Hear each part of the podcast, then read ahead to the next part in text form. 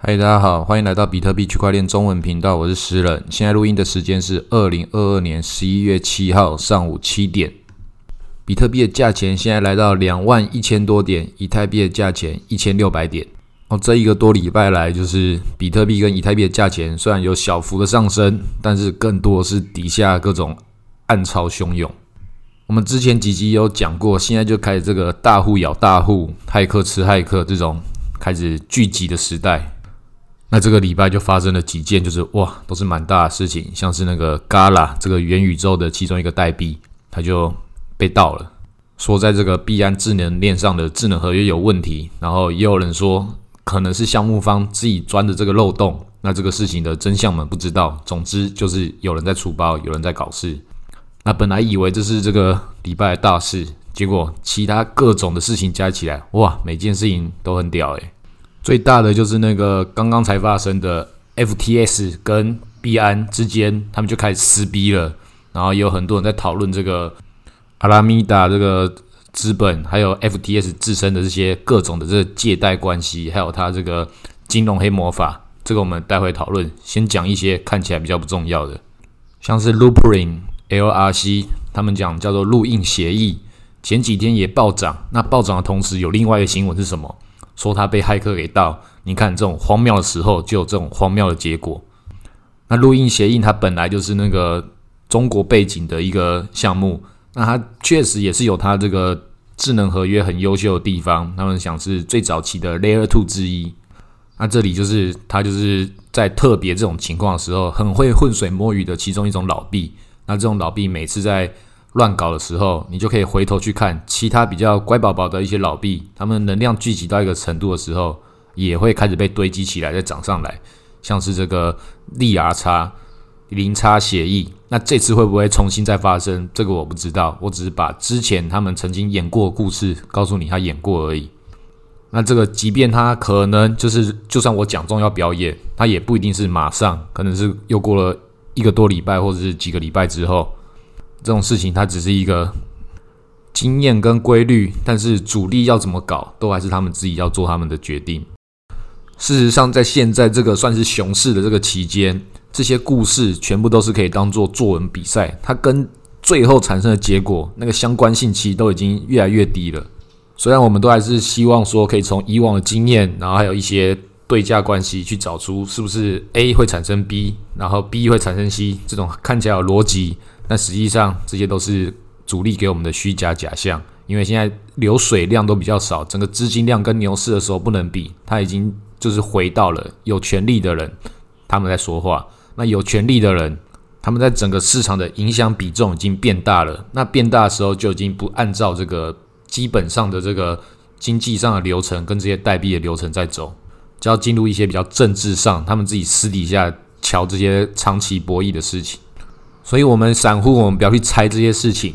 即便你可以猜到他们的想法，但是你不能够猜到他们最后的行为。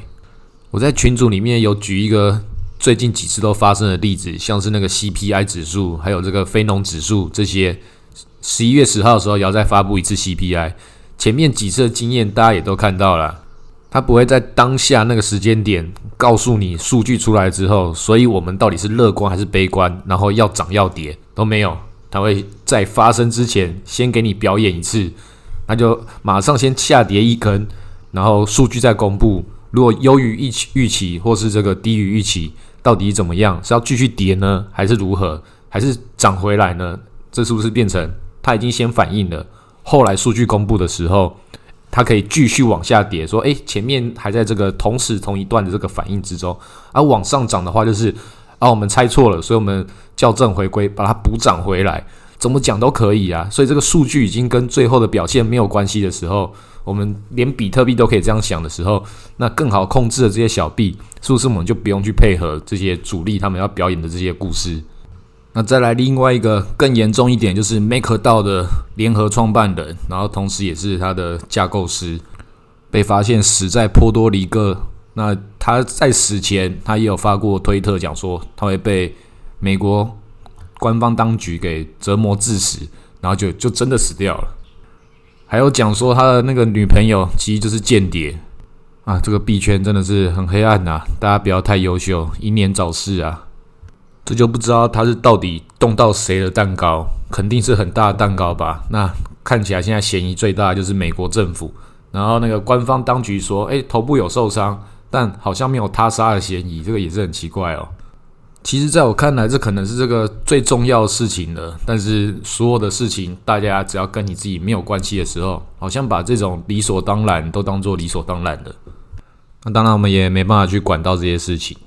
只能用人道主义的精神表达一些遗憾，不然也不能怎样。这些主力、这些大户，他们本身就是有他们黑暗的地方，所以我才说，我们就抱好比特币，不用管这些事情。但是，还是有很多事情不得不影响到我们来。我们就要先来讲这个重点，BNB 跟这个 FTS 的 FTT，他们到底是什么样关系？很多人在讨论说，这个阿拉米达这个他的借贷关系，说他那个资产的抵押很多是拿他自己的 FTT，还有他自己的一些那些手头拿上的代币去抵押，然后借钱，再拿借到的钱再去买其他东西，然后资产就这样子拿钱去印钞票。印的钞票再去抵押再印，你看这个事情听起来就很荒谬，但这个事情它有它的在这个现代金融黑魔法的合理性，因为美国钞票也是这么在乱印的。那为什么这个爆炸头他就可以这么做？为什么别人不可以？那他就成功的。那现在这个时候，他要被大家拿出来检讨，为什么你可以？那就是在熊市的时候，大家以前觉得就是可以得过且过的地方，现在又觉得。干！我现在肚子开始饿了。那你看起来吃这么胖，我一定要来看一下，到底是吃什么吃的那么好。然后必然就率先开始就是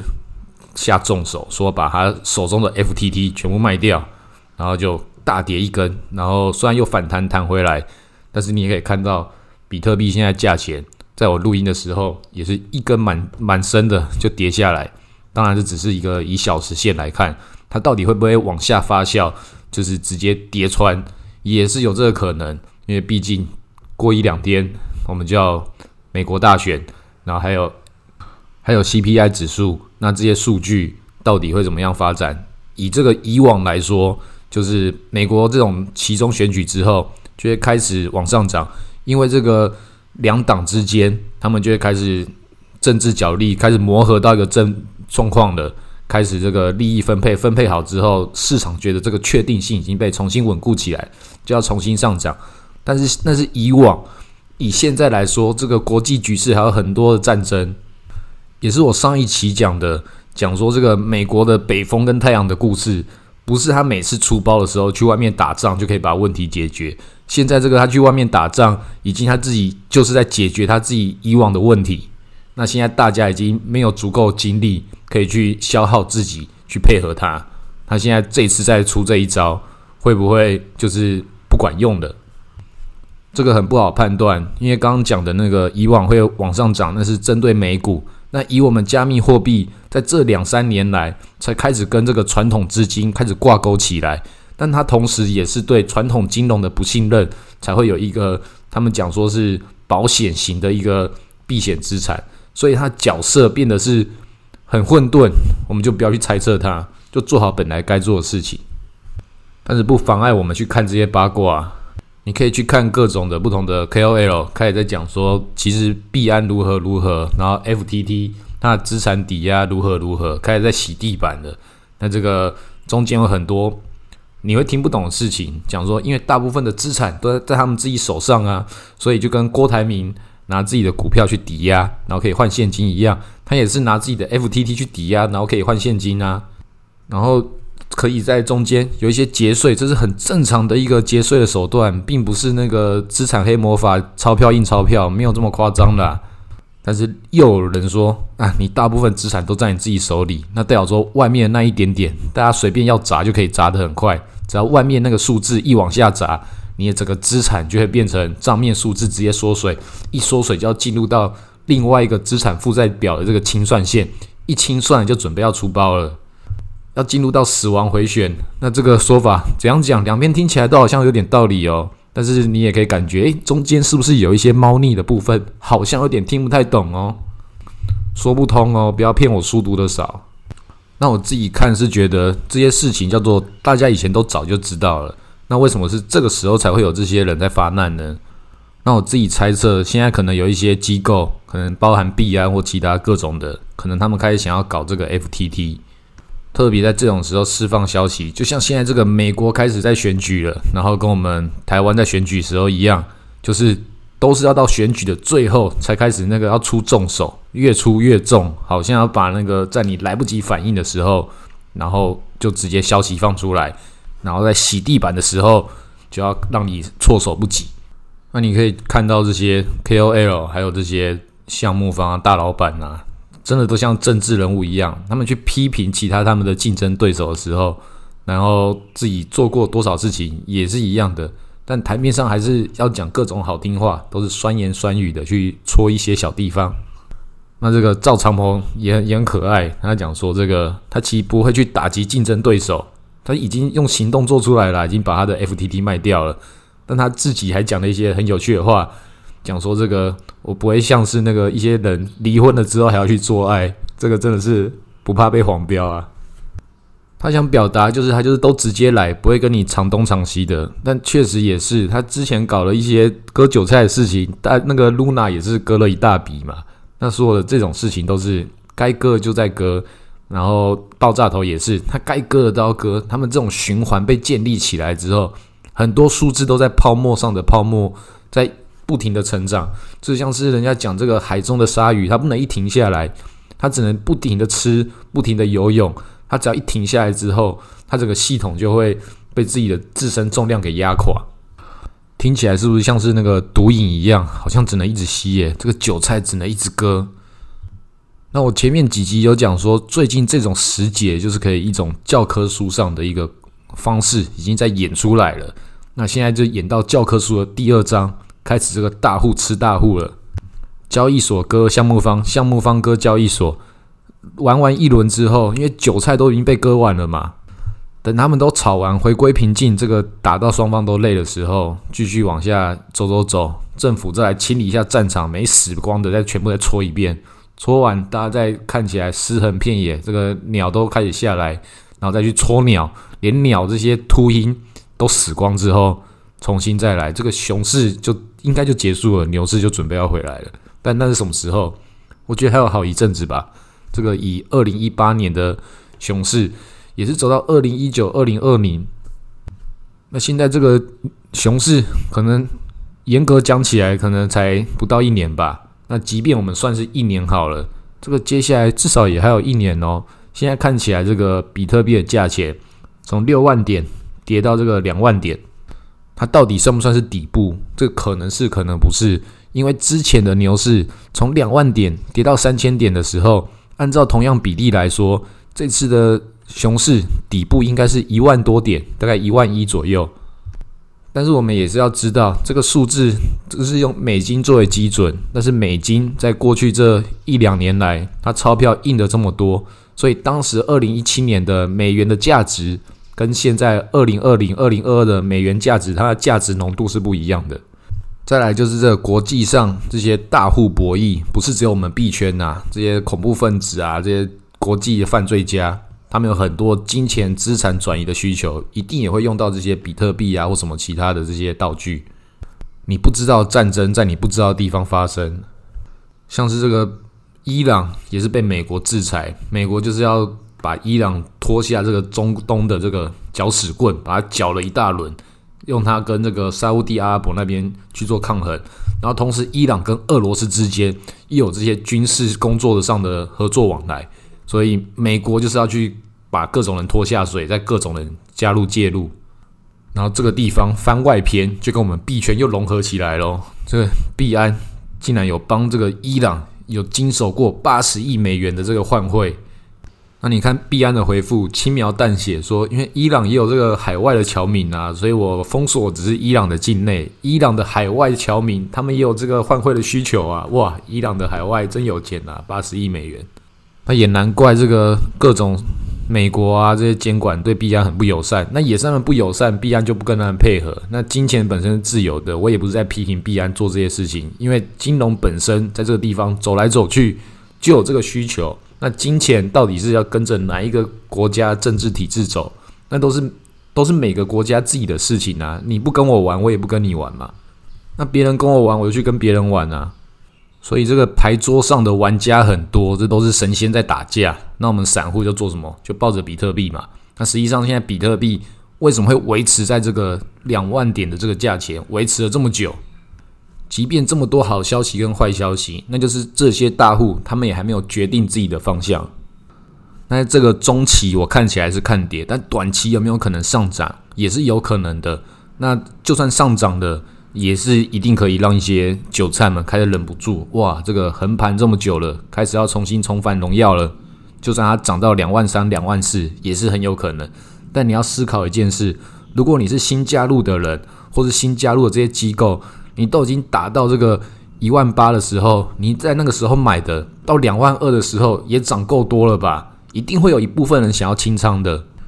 那个时候又是一个新的赛局，因为在那个时候，世界其他事情也是同时在发展。你在这里得到利润的，其他地方你痛到的，该花钱还是要花掉，所以它会有新的波动、新的新的结构。所以在这个横盘的这段期间，才有这么多人去蓄力，去想要去增加更多的能量。那你看这些不同的小币一直在暴涨。也是想尽办法去看能不能把我们这些老韭菜、这些散户们把它叫出来。现在熊市要重新结束了，牛市要重新回归了。你看这些不同的小币，乱七八糟的几个几十趴、几十趴在涨，但你要特别去看那个些几十趴在涨的，都是涨的一根，可能已经是一百多趴了，然后再一根再跌回来，然后诶这样子加起来还有涨个五十趴，那代表什么？这完全是人为做出来的局啊！